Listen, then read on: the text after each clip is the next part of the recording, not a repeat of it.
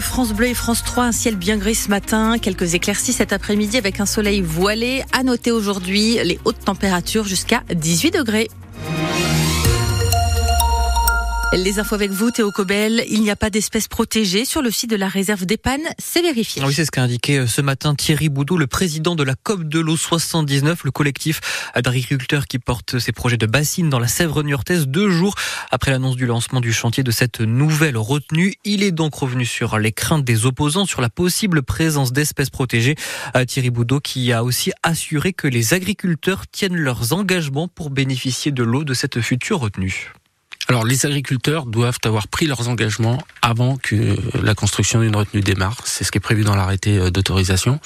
C'est déjà pris. Alors après, ils ont un délai pour les respecter en fonction des engagements. Quand on a des haies à planter, on a deux ans pour le faire. Là, la plupart sont plantés euh, sur EPAN.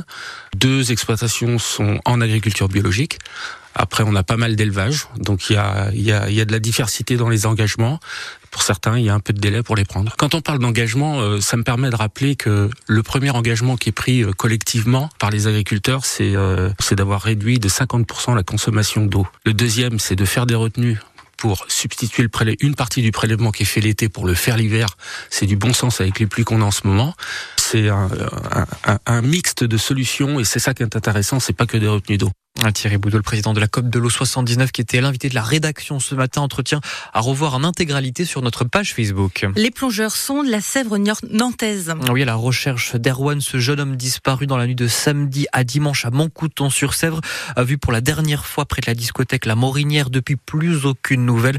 Les recherches qui vont se poursuivre ce mercredi, une nouvelle équipe de plongeurs est attendue sur place, appuyée d'un bateau sonar. Les enquêteurs, eux, essaient de retracer minute par minute le récit de cette soirée, même si aucune piste n'est à cette heure privilégiée, Delphine Marion Boule. C'était la première fois que le jeune homme se rendait dans cette boîte de nuit. La fête entrait petit à petit dans ses habitudes comme n'importe quel garçon de son âge, explique sa grande sœur Chloé. Il a 18 ans, il est en études à Poitiers, donc euh, la fête commence à arriver dans son quotidien forcément. Mais c'est quelqu'un de très bienveillant, de très raisonnable, de très calme. Et c'est pas un garçon à problème, pas du tout, du tout. Selon les premiers éléments de l'enquête, Erwan a quitté la discothèque vers 1h45. A priori, selon nos informations, il en a été expulsé pour un comportement inapproprié. Il est alors alcoolisé et tout seul sur le parking. C'est la dernière fois qu'on le voit en vie sur les images de vidéosurveillance. Son portable, lui, va encore émettre pendant une petite heure, jusqu'à 2h50 du matin. Mais sa disparition, elle n'est signalée que bien plus tard. Les gendarmes sont avisés à 7h du matin. En fait, les copains d'Erwan n'ont a priori pas su qu'il avait été expulsé et ils ne se sont aperçus de sa disparition que vers 5h lorsque la soirée a touché à sa fin. Accident sur la route voisine, chute dans l'un des étangs près de la discothèque, rencontre malveillante ou même disparition volontaire. Trois jours plus tard, aucune piste n'est privilégiée, indique le parquet de Niort. Delphine Marion Boulet, dans l'espoir de trouver des indices, le périmètre de recherche autour de la boîte a été élargi à l'ensemble du secteur qui est désormais interdit d'accès. Huit mois après le séisme qui avait fait trembler les Deux-Sèvres et la Charente-Maritime, on apprend euh, que 164 communes qui avaient fait la demande d'arrêter de catastrophes naturelles n'en bénéficieront pas. Incompréhensible pour les édiles concernés qui se retrouvent parfois avec des centaines de dossiers d'indemnisation sur leur bureau. Euh, parmi eux, le maire de Frontenay, Rouen Qui déplore un processus occulte et qui demande des explications à l'État.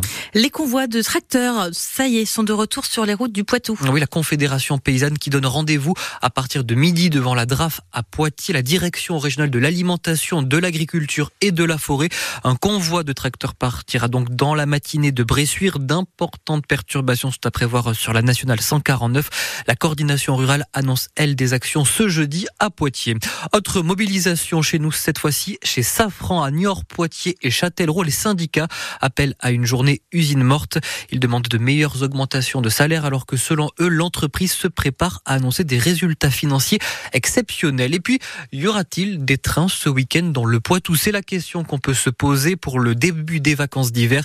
Les contrôleurs de la SNCF appellent à la grève. Ils demandent des hausses de salaire et une meilleure prise en compte de leur fin de carrière. On devrait connaître plus précisément dans la journée le détail des perturbations et le plan de transport. Et puis dans quelques instants, dans le demi chrono, on reviendra sur cette victoire exceptionnelle hier des volleyeurs Poitvin, les joueurs de l'Alterna SPVB qui se sont qualifiés pour les demi-finales de la Coupe de France, qui ont réussi à venir à bout de Tourcoing au terme d'un match très maîtrisé, 3 à 1.